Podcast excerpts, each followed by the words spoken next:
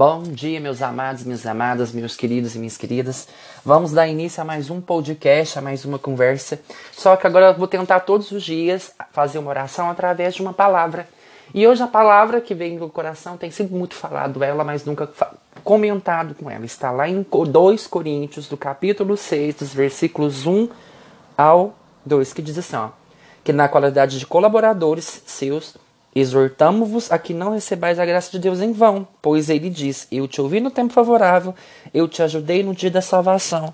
Agora é o tempo favorável, agora é o dia da salvação. Então agora é o momento de você pedir ao Espírito Santo para que ele te ilumine no dia de hoje, para que ele te santifique, que ele tire todas as barreiras, que você se permita se curar, se permita se tocar. Então, como colaboradores, que a gente possa colaborar com a graça de Deus, para que a gente não deixe ela passar em vão. Amém? Então, que essa passagem de hoje possa te levar ao mais alto grau da sua santificação. Gente, hoje a história, eu li ela, fiquei meio um pouco sem entender, mas depois eu pude captar e entender a mensagem. Uma amiga pegou, seu três, pegou seus três filhos e resolveu viver numa pequena fazenda no interior do Canadá.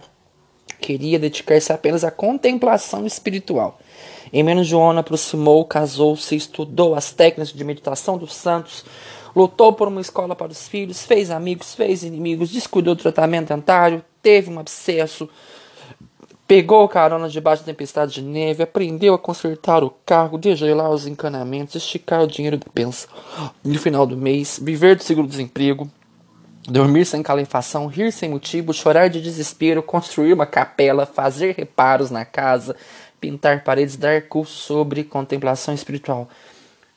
Respirar. Meu Deus, que surto! Quanta coisa, né? Quanta coisa nós nos preocupamos, tanta coisa que nós queremos fazer, queremos abraçar. É o preocupar, é preocupar com uma coisa que ainda não aconteceu, né? Que nem a gente se ocupa de algo que a gente vai fazer e o preocupar é, é, é, é se antecipar de algo que ainda não aconteceu. E a gente planeja e a gente quer fazer e a gente fica ansioso e a gente fica perturbado e a gente fica inquieto e o coração da gente não descansa. E terminei entendendo que a vida não significa, a vida em oração não significa isolamento disso. O amor de Deus é tão grande que precisa ser dividido. Tudo isso aqui, quando a gente quer se contemplar uma vida espiritual, a gente tem que contemplar partilhando. Por exemplo, eu amo o que eu falo. Eu amo o que eu faço.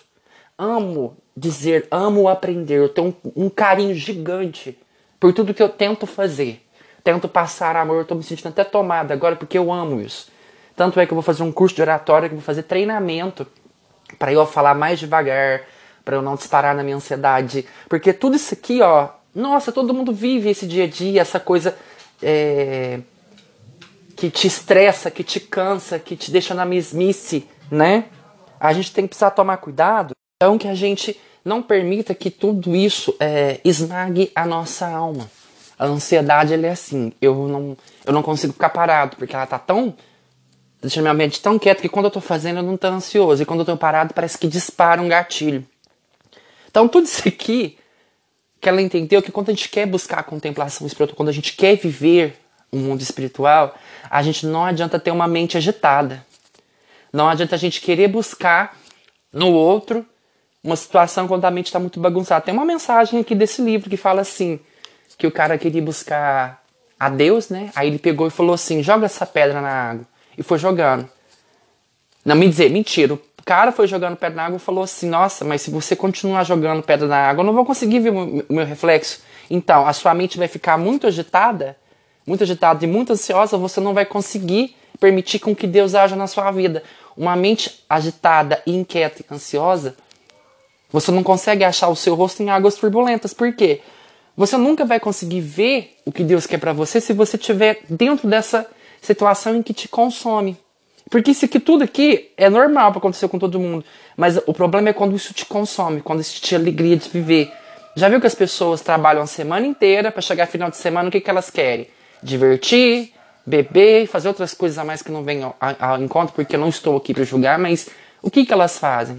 para poder descansar. E sinceramente, isso não é uma coisa que ajuda. Festa é só para descarregar a tensão que você tem durante a semana. Mas o, o, certo é você se cuidar. É alimentar o seu, a sua alma com sentimentos bons, com palavras boas, conversas saudáveis.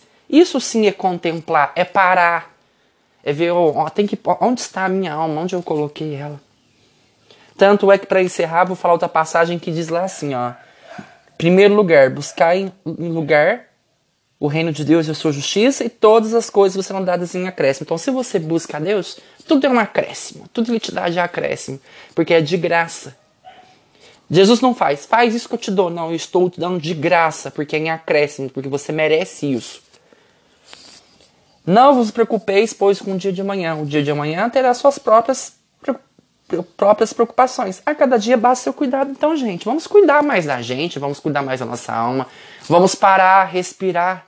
Vamos dar um, um vamos botar o pé no acelerador, vamos botar o pezinho no freio. Tira o pé do acelerador e puxa o freio. Existem as pessoas que aceleram e tem aquele que é o freio. Eu acho que eu sou muito acelerador e eu adoro quando as pessoas me puxam pro freio, tá bom? Então que essa mensagem ela possa chegar profundamente no seu coração, que ela possa te, te, te tirar toda inquietude, toda dificuldade e toda ansiedade. Amém. Louvado seja nosso Senhor Jesus Cristo, para sempre seja louvado. Que Deus vos guie, vos guarde e vos proteja. Amém.